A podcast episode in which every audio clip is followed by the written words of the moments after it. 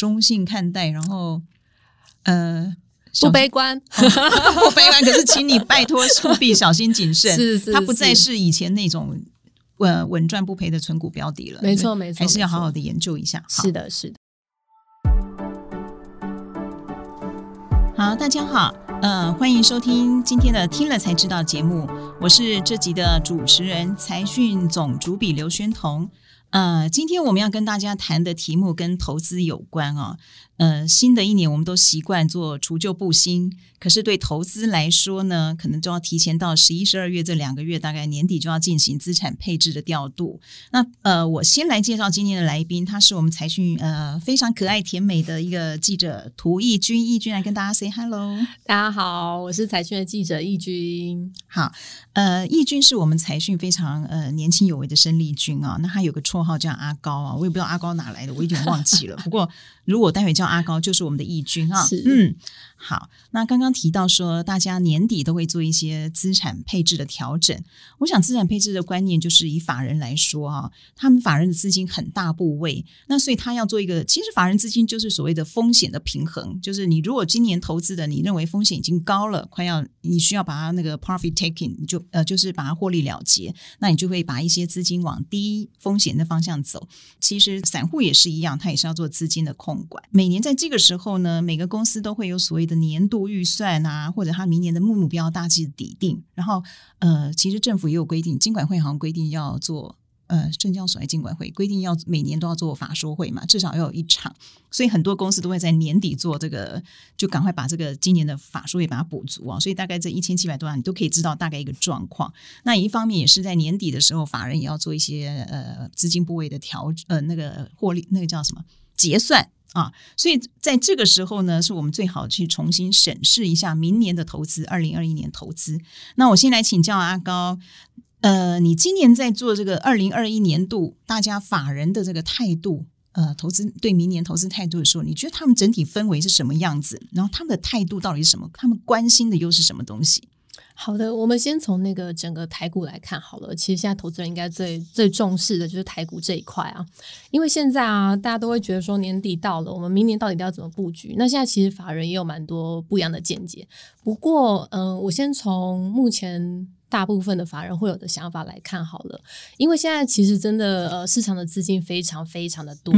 那大家都会觉得说这个资金行情只要不退的话。然后明年刚好，因为现在疫情，现在疫苗又有解了嘛，所以有可能说，只要疫苗有解，那如果疫情可以慢慢的复苏的话，那整个经济的状态、经济的成长率都有可能在明年开始慢慢回到正常的轨道。那是不是说，如果我们现在只要加上基本面是好的，慢慢的复苏的，然后再加上我们有所谓的资金行情，那有可能说，哎，台股其实还有继续在往上挑战新高的可能。但是呢，不过不过，就是有些法人也会非常的谨慎。为什么呢？因为今年真的是冲的太太快速了。就是如果这个反弹从三月一直到现在，中间虽然有一点调整，可是又碰上科技股真的状况非常非常好。那不管是标普啊、呃 n e s d a q 或者是现在连道琼也一直往上创新高，那是不是就有可能说，其实这一个行情到底有没有一点过热？其实有些法人会担心。是，而且现在啊，重点是到年底，常常大家会说，虽然这就是一个历史的回溯啊，有可能会准，也有可能不准。但是有人都常说，因为到了年底，那很多呃国外的法人要去过圣诞节，要开始放假了。对对，那么可能就是说会会经历一个现在机器也是有点偏高，那有些经理人可能会往做账结账行情来想。那年底是不是可能就会出现一点点稍微风险高的机会？这可能也是要请投资人多多注意的部分。那不过现在目前整个市场上还是以乐观的的想法比较多，但但是但是就是在很乐观的当中，还是请投资人真的要注意这个风险的状况。好，呃，谢谢阿高啊。其实阿高讲到一个重点，我想，呃，这一次在我们财讯的六百二十期，我们又写到一个拜登经济学，那也一方面也是在写二零二一年的投资。其实我们就有想到说，大概在今年这，刚刚阿高讲到这个，大家稍微要注意那个波动的风险，就是因为年底有人要结账，有人要开始，我刚刚讲的要把这个。高风险往低风险，在移动的过程中，可能有些法人杀股票是杀不手软的。当他不要的时候，他杀的很呃结账嘛，杀他杀的很凶。那再加上这个年底的过程，还有这些疫情，这个疫情还是在发展中，虽然我们已经有两支疫苗，好像都已经九十九十五趴的这个有效性已经已经好像要出来了，可是它还是还是有一些呃大范围，它没有办法马上的给大家实实打，所以它的疫情还是会影响一些经济状况。再就是法人，呃，那再就是拜登虽然看起来大势已定了，应该是当选美国总统，但是这个过程中还是要看看川普有没有什么一些动作，先卡他一些状况啊。所以我们会觉得说，在这十一、十二月的时候。是比较属于波动，它也许股市是高档震荡，只要你维持两千五百亿、两千二到两千五百亿，你应该是有机会在那个高档那个地方，只是它可能会波动，也许会突然创新高又下来，但是它波动的过过程就是因为大家在调整这些持股，所以我想，呃，阿高刚刚讲的重点就是，呃，未来这两个月，这十一、十二月可能。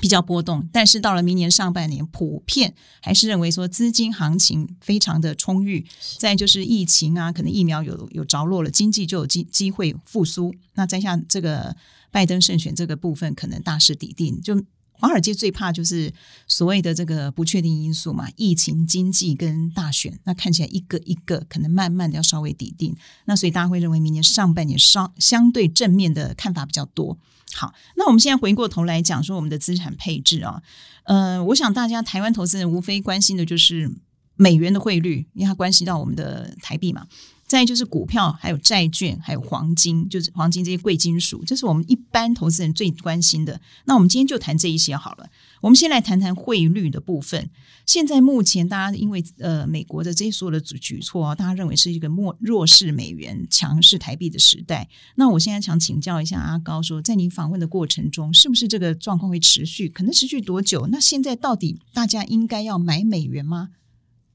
好的，就像刚刚宣彤姐讲到，我们有提到说，现在很多法人都会讲到所谓的弱美元时代啊，这个原因就是出自于鲍尔最近的啊，这这今年以来，他对于 FED 的主席是是是，他对于这个呃利率的决定都是会偏向比较宽松的态度。是，那我们也发现说，他也在声明说，这几年之内，他可能会把这个美国的利率是维持非常低利的状态。所以说呢，呃，因为这个关系，大家对于美元保持这件事情，我是不是可以？如果我们从一个比较简单的想法来讲，我们其实有时候呃报一个新台币或是报美元，我们其实有时候是要固定领息的嘛。那有时候会想说，如果现在美元鲍尔他是采取一个比较低利的状态，那是不是有可能说美元长期低利的状态不会改变状姿态呃状态之下，我们抱着美元这样领息资写态度到底是不是正确的？那如果这状态是不是正确的，就会造成说美元会有大量的人呃撤出，那也会导致说呢呃今年的美元指数或是美元这个货币，它非常的弱势。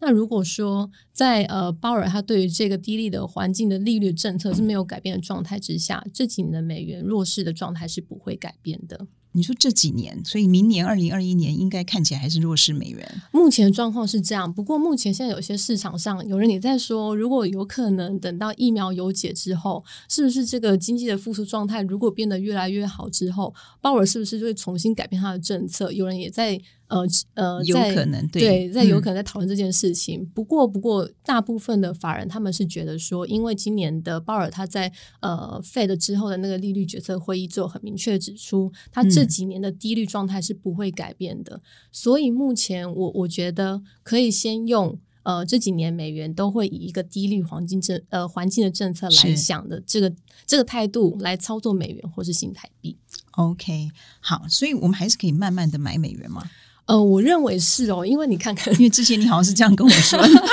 我认为是因为很多的名人其实现在如果呃投资人有兴趣的话，真的很喜欢用这个美元的操作来来呃资一点息的话，其实大家可以去找寻相关的文章。很多人会觉得说，其实今年你看最近的新台币。破了二十九，哎，是我记得前几天已经到大概二十八点八左右，所以这新台币的强势是真的非常非常强势。可是有时候你会想啊，就是有时候我们央行也会觉得说，我们不能让台币这么强势。以前都会有说。呃，所谓的彭淮南防线嘛，嗯，那如果说这个其实现在已经台币非常非常强了，台币是不是真的还会持续强下去呢？其实这是一个疑问。但是如果投资人可以在台币非常强的时候买一点弱势的美元，那这个时候你有可能就是可以吃到一点美元的肉。那如果美元可以持续这么维持这么低率的环境上，你慢慢的买，慢慢的买，有可能等到之后，我们其实都会去相信说，美国它的经济复苏，或者是美国它现在的低率环境不可能是永远的。所以，如果等到美元它真的抱着哪一天开始要调升那个利率的时候，其实投资人都会有非常多的甜头可以吃的。所以，现在很多的投资专家都会认为说，现在其实。当然，你要一大笔一次进场这么多美元，这不是一个好的选择。但是如果你有一点闲钱的时候，可以慢慢的买进，可能定型定了啊，或者是怎样的方式来买美元，对，是非常正确的。我们阿高真的很可爱哦，边讲话其实大家看不到，但是他边讲话还边笑，真的好可爱哦。问阿高，我跟你分享一个，我就不要讲我的年纪哦。当年我去美国念书的时候，因为我也不是一个很有钱的很家出身的小孩，然后那时候我记得我爸爸。给我一些钱，然后要我去换，那我就后来我找到一个管道，因为我有朋友，一个学姐在那个健谈青年活动中心嗯。做事，然后都有海外学子，那时候都住在那个回来就是 A B C 啊，回来台湾学中文就住在那儿，结果用那个管道呢，我那时候换到二三点九九，二三点九吧，还是九五忘了。那是历史上，他那时候好像是二四点多，我已经二四点二四点五吧，还是多少？但是因为那些学生他们无所谓嘛，他们就是有钱嘛，就是反正你现在给我台币，我就私下换，他也不要给银行赚。对我就是靠着那些才能念书的，还混过那几年。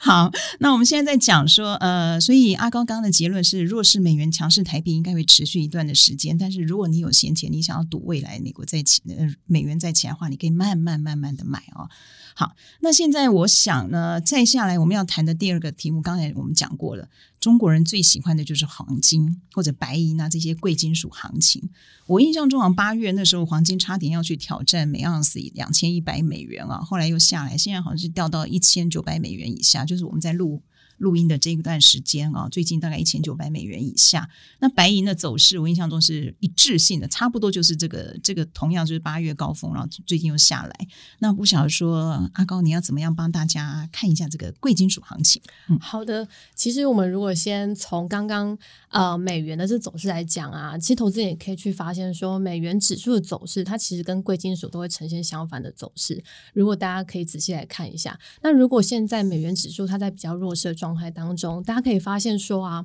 这个黄金它就像刚刚宣彤姐讲的，在八月的时候，它其实冲上冲破两千到两千，将近快要到一千呃两千一百美元的状态。可是这几这一阵子，它又回落到最近呃。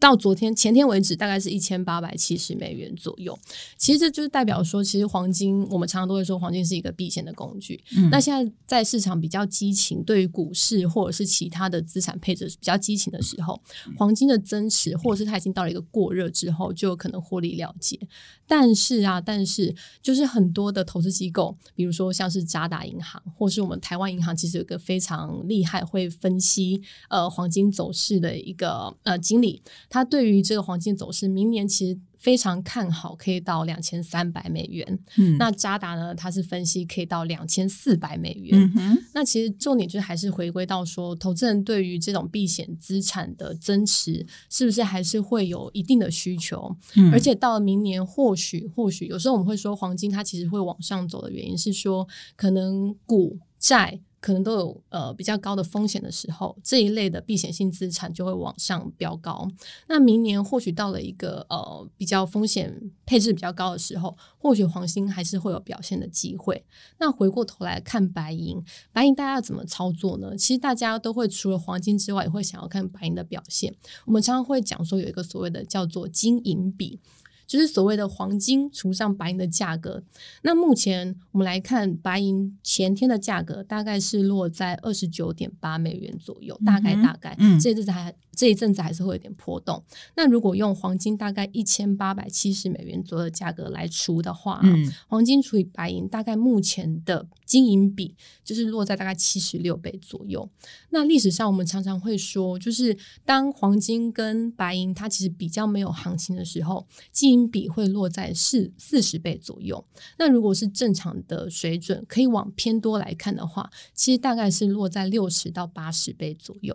所以现在来看哦。哦，就是已经算高档了吧？对，但是但是就是大家可就可以看得出来说，黄金跟白银它的比率是其实还是往偏多状态来看。嗯，那我还记得去年九月的时候，那时候黄金也是非常热炒一波，那一阵子白银就是会跟着黄金的趋势往上走。我还记得九月那一阵子，金银比有几乎来到九十倍左右。然后到了九十倍的顶端之后呢，白银的趋势就是往下走，就开始调整了。所以其实现在我们大概金银比是，如果是以目前大概八十倍左右的金银比的倍数来看的话。或许或许白银还是会有一点点小小的空间，可是就像刚刚宣彤姐讲的，还是机器是落在有点高的地方。不过我们常常就可以从这个金银比来看，我们现在应该要怎么样操作黄金跟白银。所以如果现在目前金银比是落在这个地方的话，其实我们可以结论就是说，这个所谓的贵金属资产呢，它还是往偏多的状态来看是不会变的。OK，所以呃，你自己买不买黄金啊？你你这个要将来要结婚，我以前有买过，嗯，但是那时候你是买实体黄金，还是你也是买这个就是黄金的这些期货或是那个存折的？我是买黄金存折，是，但是那时候我就是只有小小的买一点，在去年非常热的时候，我就是去跟去，所以你也赚台湾银行开户，对对对。不过现在也是那时候行情比较好的时候，我也是就就就卖了。可是没有想到今年真的是继续往上走。对，所以刚刚听你讲说，大部分的主流的这些预估呃法人机构都预估大概两千三、两千四美元，明年大概高点可能会出。这个应该会出现，就是说大家会这样想。对，也就是说，现在的黄金应该长线还是至少到明年看起来，目前大家环境是好的，是还是有利于这个还有机会再往上攻就对了。对，不过现在如果大家也是会比较看技术线型的话，其实黄金现在也是目前落在一千八呃一千八百七到一千九百八中间的一个区间在震荡，所以嗯，目前的状况其实，在因为。现在风险，大家对于这个风险性的谨慎度，其实就没有像今年年初或者是去年年末那时候这么的高，所以呃，黄金这一段时间或许比较没有什么表现。可是对于明年的状况，其实大家都还是蛮看好的。嗯哼，那还是回到老话，就是这个是美元跟黄金一般是走势相反的嘛？那所以它现在呃还在。应该是说，最近反正大家都还在波动，大家还在观察疫情，还在观察美国这个拜登如果当选正式当选总统以后，他的一些政策到底怎么走向，或者是国际关系等等，这些都是会影响的。还有经济到底复苏多少啊？好，那我们现在在刚刚你有讲到一个说，我们最通常在分析行情，不是不外乎就是汇率啊，每个人讲贵金属，那还有一个就是股债。我们讲股债就是股市跟呃股票跟债券，那债券也是很重要的资产配置的一环。就像我不晓得大家呃，就算你不懂经济，你也常常听到说，哎呀，什么十年期公债值利率又掉到多少了啊？之前还有什么负的利率等等啊？所以我想说，呃。阿高，你是不是帮我们解释一下这个现在到底怎么看这个债券投资？肯定要有层次的说明哦，就是不同的区域或者是不同的债。好的，阿高很厉害，他会慢慢讲给你听。没有没有没有，如果不懂的话，我我会再重新努力讲一次。好，你说。好，就是其实在啊，我们就像刚刚宣彤姐讲的，我们可以用一个参考的殖利率来看，就是所谓的美国的十年期公债。嗯，那像今年。哦，一度呈现负利率的时候，大家都会很恐慌啊！这个债到底还有没有赚头可以赚呢？对。那目前其实虽然有回升一点，可是如果投资人去看，现在美国十年期公债的利率还是非常非常非常的低。去呃，昨天昨天如果呃我没有记错的话，大概是零点九帕多，没错，零点八九，零点九。是，所以如果用一个比较简单的的想法来讲的话，就是投资人如果你买了这个债券。那可能你长期回收的，就像我们台股用台股的殖利率来想好了，嗯，呃，你买了十年期的美国公债，但是这个对于回报你的回馈率只有零点八，甚至不到一趴，对，那这个状况是不是真的会变成是说债的呃，因为我有时候我们常常都会觉得说，你买债是为了吸收，你只是要。资息不是赚所谓的资本利得，那如果现在公债的殖利率或是息这么的低的话，那是不是对于保持公债这件事情到底值不值得呢？其实这是一个很值得讨论的重点。那目前很多投资机构都会认为说，其实债我们也像刚刚宣彤姐说的，我们可以分很多的层次。第一个就是说，我们最稳定的就是政府发的债，就像刚刚所说的公债。那再来呢，就是所谓的公司债。公司债也有分不一样的性评，有些公司的性评如果真的很好，那这些公司债的呃性评可能就会呃给予比较高的信评。那也就是说呢，这些公司发债，但是这些债的违约率其实是偏低的。是。那公司债为了筹呃，公司为了筹钱，他发债，他给你的呃一些利率，当然就会比政府的公债还要好一些。他为了把钱赶快收进来，好让他可以做些更多的投资或什么的。那如果你买到这些公司债，它现在的利率可能比较稳定一点，又比政府公债还要高，然后本身公司公司的信评又是不错的话，那投资人做这个吸收布局，可能就会比较稳定。嗯，再来，公司债其实有分，除了这种性品比较好的公司，那当然有一些性品比较不好，但是他为了筹钱，也是要赶快发债的这种债，这种债就是所谓的高收益债。嗯，很多投资人收益债，没错，很多投资人一定都会常常听到，因为这些呃债券它可以给你比较高的吸收，为了就是他可能呃想要。呃，让投资人可以多一点的利息的回馈，以弥补他的性品可能比较不好的这个状况。那高收债，它其实因为今年啊，今年呃，台湾人非常喜欢买高收益债，就是说，是是联摩的高收益债，其实是台湾呃目前持股规模最大的一档基金。真的，对对对，所以其实大家对于高收债的吸收这件事情的想象是。非常渴望的，但是因为今年疫情的关系啊，高收债，因为我们对应的就是一些可能它性品比较不好的公司。嗯，那如果这些公司因为今年可能遇到疫情啊，或者是遇到一些它没有办法营运，可能会导致它公司的获利出了一些问题的时候，这些债的违约率可能会攀升。所以今年有一度这些高收债它的呃波动就会非常的大。嗯，那大家对于高收债是不是要这样子持有它，然后来来呃来做一个吸收的想象？这件事情在今年其实是非常存疑的。但是如果到了明年呢，有一些投资机构他们会认为。如果说真的企业是往呃整个大环境来讲，整个经济是确定往上复苏的，那有一些企业它的在线品质是可以往上增加的。比如说，比如说像今年大家对于负油价这件事情一定非常的有印象。负油价哦，对，是的，元大，嗯，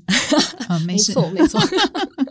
好，你说，那就会导致说有一些中南美洲一些发。呃，发公司债的石油公司，它的性品可能非常的不好。对，可是现在大家也可以看到，慢慢的油价有回来了。那这些可能发债被归类为高收债的债券啊，到底未来有没有可能再进一步可能会被性品调升的可能？这也是对对对，有可能可以被考虑进去的。因为其实像投资人今呃最近可能也可以看到，有在买基金的人就会可以发现哦，这一两周以内表现最好的基金。不是中国，也不是什么新兴亚洲，反而是新兴南美洲。最近的基金表现状况真的非常的好。其实主要原因可能就是因为他们长期很多都是发能源债的公司，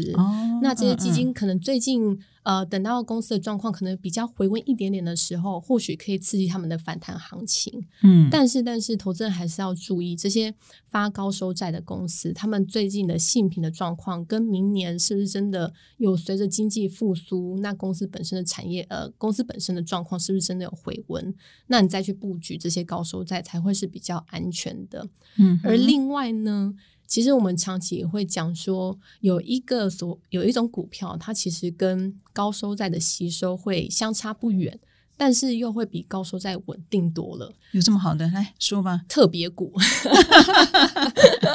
特别股是一般人都可以买的吗？在现在目前在台湾有一些是可以买的，嗯哼，就是大家可以哦，一下忘记代号可以 key 一下，很多金融股都有发所谓的特特别股的债，这样子。那每年大概就是很稳定的收个四五趴左右的吸收，这么好啊？或许或许可以呃。没有比高收债但呃动辄六七趴还要好，但是这种稳定度对我来说啦，如果我是想要比较稳定的投资人，长期想要稳定持股的，那特别股跟高收债这两个来比较的话，我可能会比较选择特别股。是，但是高收债它的呃除了它吸收之外，有人还是在讲它好处的地方，就是所谓的资本利得。就如果说它真的波动度只要飙高，它虽然跌的时候也会跌得非常深，可是它飙涨的时候，大家只要这个景气回温，大家确认确认了这个公司债有机会往上走的话，那其实它的往上走力道也是会比这种每次就像咸鱼一样的特别股的状况还要好得多。嗯嗯，是的。然后再来啊，如果我们把这些债券的层级这样从政府公债，然后比较稳定的公司债，就所谓的投资等级的债券，然后再来分做高收益债这三个债券来看之后，其实我们也可以看。呃，所谓的区域型的基金要怎么样去分类去挑选？那其实像刚刚提到的这个所谓的高收债里面，呃，应该说。明年，因为最近还有一个小小题材啦，就是所谓的呃，很多签订了所谓的 RCEP 嘛，对不对？对，RCEP 就是最近的一月十五号的事，是是是。然后很多新兴市场的国家也签了这个条约。那很多人都会说呢，其实虽然这算是一个短线的题材，可是未来这些新兴市场的国家，他们的发展是不是真的会比以往好非常非常多？那这些市场所发行的债券，是不是未来也有机会？走得更更好呢？这个也是可以请投资人多多关注的部分，新兴市场的债券基金。再来，还有所谓的俄罗斯的债券，为什么呢？对，所谓俄罗斯债券呢，它其实我们也是要看今年的整个肺炎的状况啊。大家可以回去看一下俄罗斯的疫情，它其实没有像其他的新兴市场这么的严重。那它的信用体质，整个整体的市场也是非常好的，所以也有投顾他在推说，或许大家明年也可以看一下俄罗斯基金的表现。好，我们阿高哦，真的很厉害哦，一口气帮我们分析了，不知道大大家有没有好好的听哦？其实我觉得，呃，这个债券你听起来好像很复杂，但其实它是隐含到一些所有的跟这个所有的景气变化或者产业变化或者地缘政治的变化都有关。像刚刚讲到的新兴市场，可能 RCEP，RCEP 就是呃，我们应该全文叫什么？它是以中国、日本、韩国跟东南亚这些国协个十五个国家签订的区域全面经济伙伴协定嘛。那呃，它可能对一些新兴市场有帮助，可是另外一方面，台湾现在也很害怕，对不对？因为我们没有加入，人家如果关税变低的话，所以它对我们台湾石化、纺织、钢铁等可能呃，政府也正经济部正在盘点，到底会有什么样的影响。所以其实每一样东西，你看他刚刚讲，刚刚讲一个 RCEP 对新兴市场，可是同样的，你反过来想，对我们就有一些。打击跟影响，所以这些都是我们在投资上面，你一定要好好的学习，然后你慢慢去感受到这些事情，其实也蛮有意思的。然后你去了解世界在怎么变化。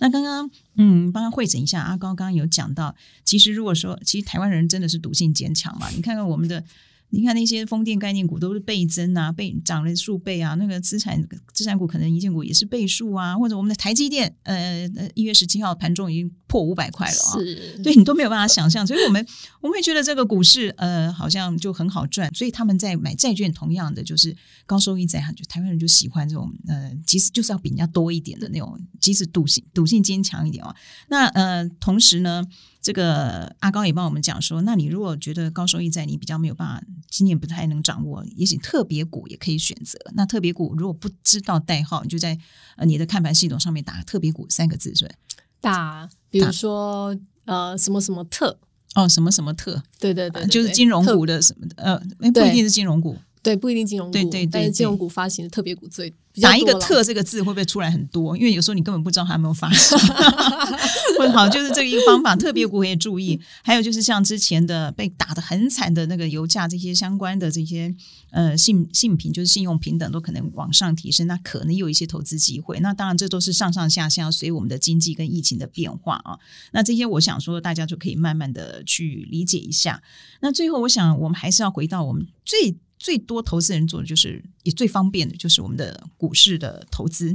那前面刚刚讲到，我们投资市场最讨厌就是市场不确定性，华尔街就是这样子啊。那可是美国大选现在已经差不多应该是难回天了啦，可是中间就是一些波动，那波动也大概就是一月二十号之前。那再就是我们刚讲的疫情，疫情现在有两个疫苗嘛，辉瑞跟那个 Moderna 他们的疫苗大概一。呃，临床试验看起来的有效性都在九十到九十五趴之间。那所以，可是一开始呢，大概只供一千或两千万五百万个人这样，就每家公司一开始不多。那全球七十亿人口其实很少，它算很少，所以你不要想说这个疫情可以一步就一步可以就是一步登天，大家都 OK 了啊，不是这样。那经济也是应该是往好的方向走，中至少不用像去年这个今年这个整个封锁，它会慢慢转，所以它的 GDP 可能明年上半年。会感会你就觉得很漂亮，它是比相对于今年今年二零二零年的上半年真的很惨，所以你明年看到的数字哇都好漂亮，可是它到底可以持续多久？这跟拜登后来的经济政策、美中政策什么都有关系啊！我想说这些状况，我们刚刚已经先提到，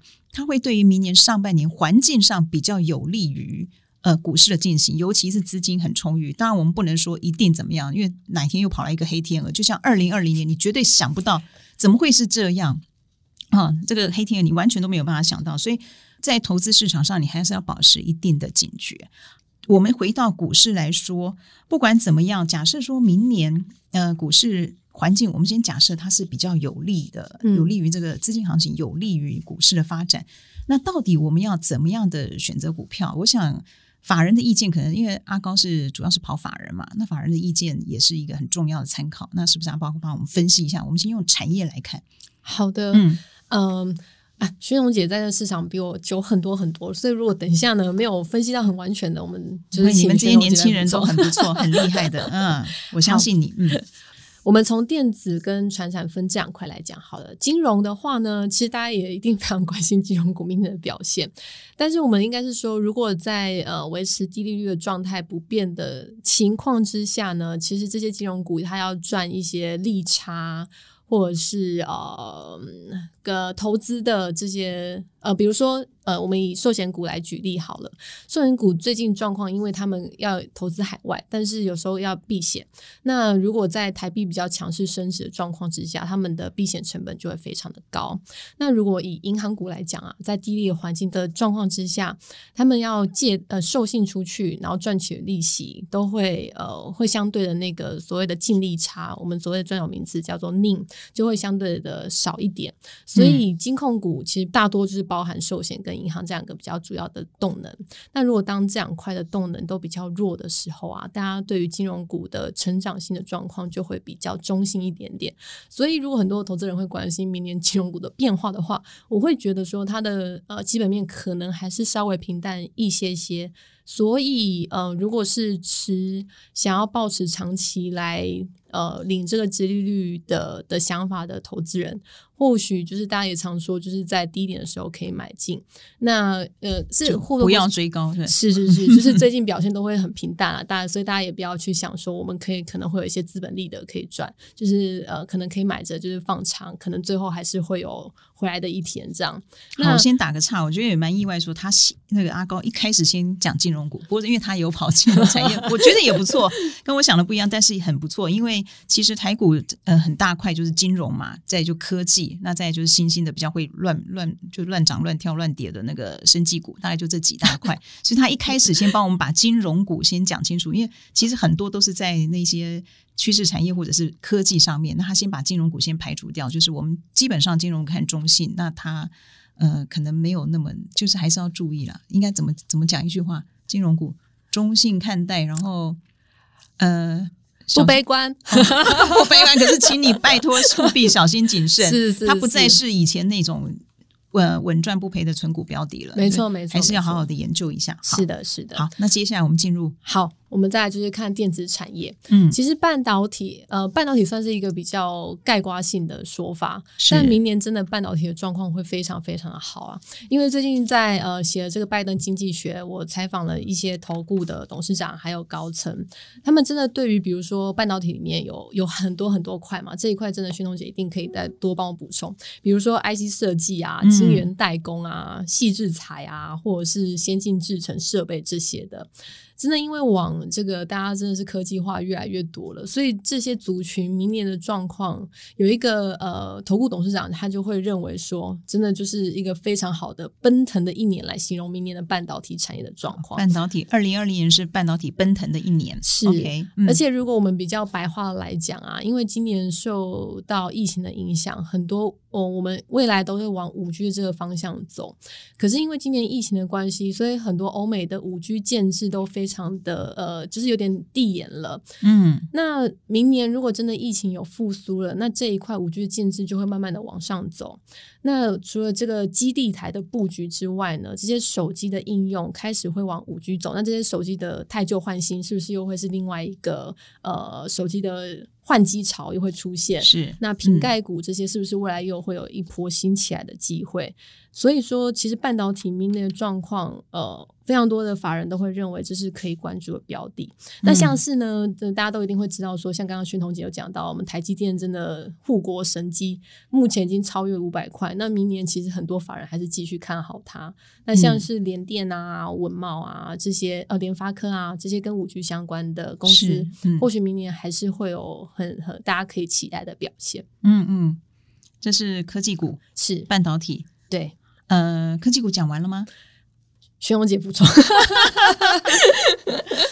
其实我我觉得大概大家都已经知道，其实这些都是所谓的白马股，我们都已经知道了。那黑马股通常要你要再过一段时间，就是突然间跑出来，就像黑天鹅突然跑出来，黑天黑马股可能也是后来会慢慢出现。但是刚刚讲这些都是我们所谓的白马股，确实啊，这个你看光看台积电就知道，外资也都认错都回补了。那半导体部分。应该讲的也没有错。我目前听到我们其他的那些同事或采访对象也是讲半导体都很不错。那只是说个别公司，我刚刚有在一开始我大应该有讲到，就是整个环境可能是看好的，但是是个别公司评价的，还是我私下跟你聊的嘛？哈，评价的改变。像刚刚讲说半导体，同样的晶圆代工，我相信晶圆代工是呃，我们刚刚讲到嘛，台积电都五百多块了，那可是联电大概到三十二三块，还是在那个地方。那这个就是有点说评价的评价的改变，我应该这样讲好了，就是说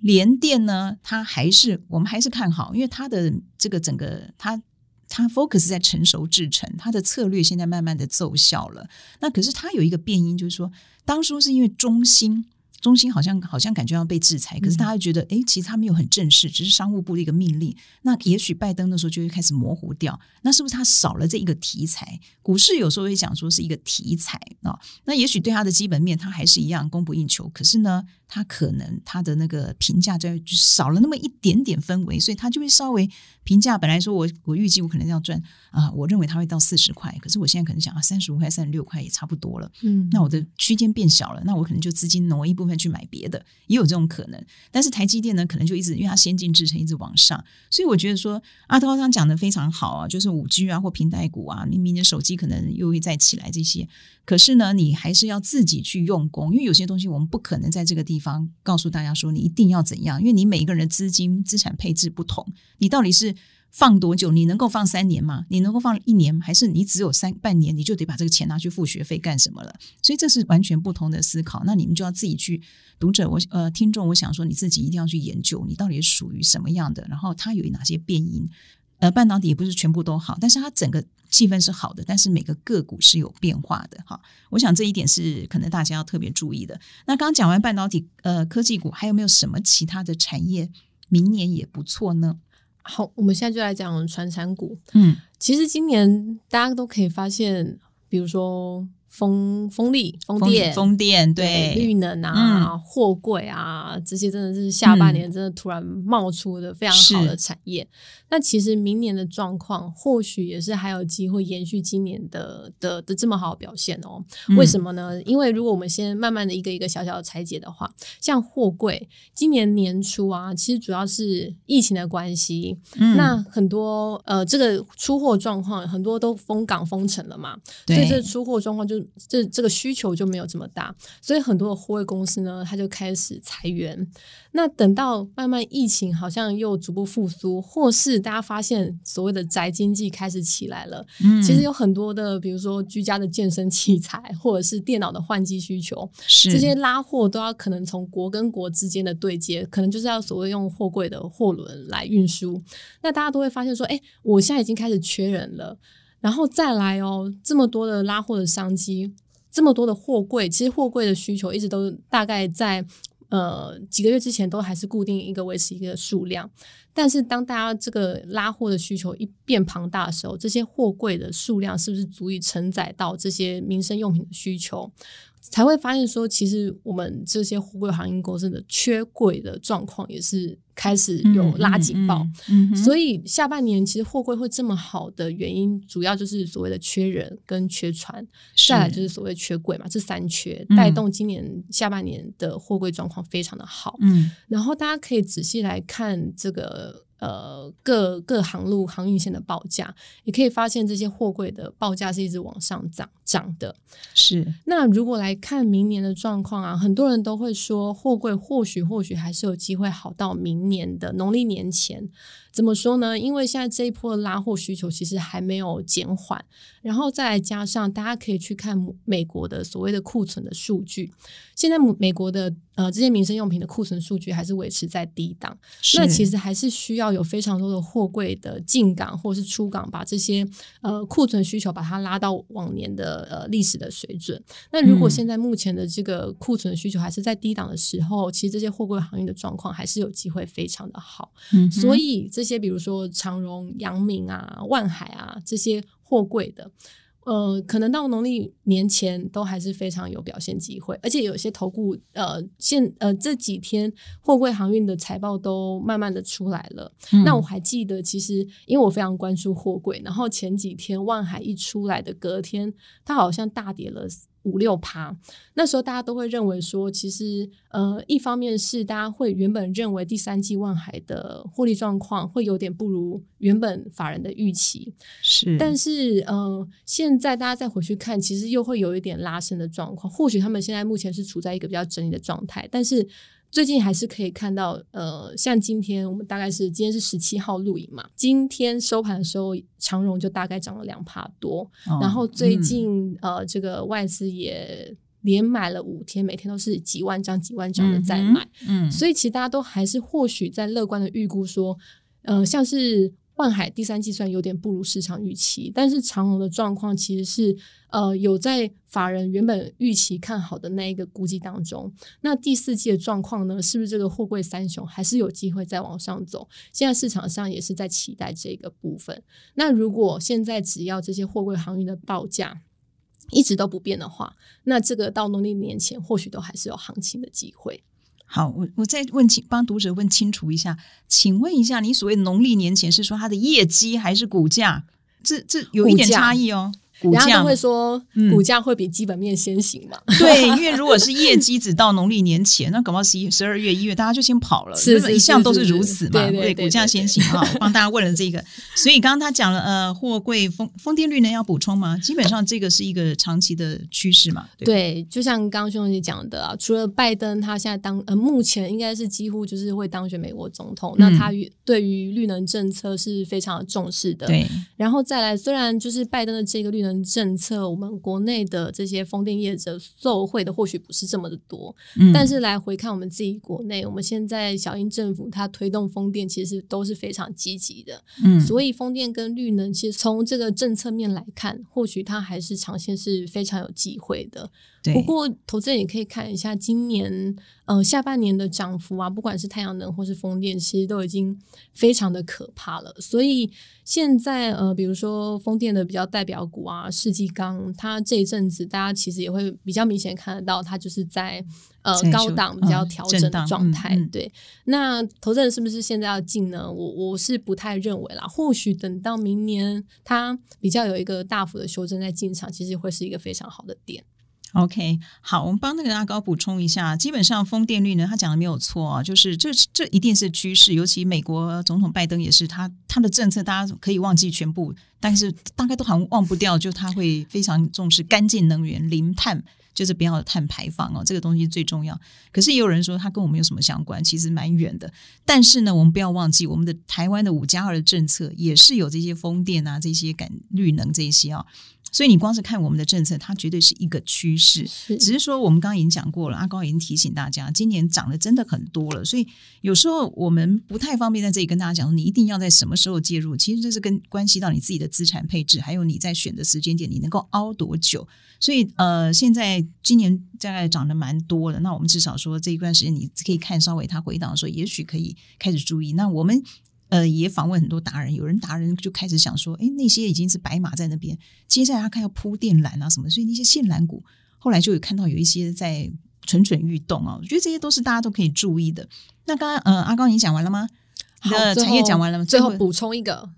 就是最近也蛮有行情的塑化股，比如说台塑集团啊，它今年的状况也是非常的好。其实就是受惠于低呃负油价之后，现在油价也慢慢的反弹，嗯嗯，或许明年也是还是有表现的机会。OK，好，那我们再总结一下，刚刚呃已经讲了金融股、科技股，还有这些货柜、风电、绿能等等啊。那我们呃现在刚才阿高讲的这个负油价这些，可能有一些上半年呃上半年的负油价这些，现在可能有一些反转的机。机会，那其实我也可以补充一下，就是最近大家会发现疫苗出来，其实第一次在辉瑞的疫苗九十趴那个临床试验还有有效性的时候，大家就会发现第二天美国的那个什么那些疫苗股，台湾的疫苗股也都大涨，检测试剂反而下来，因为大家就会认为说，哎，我现在已经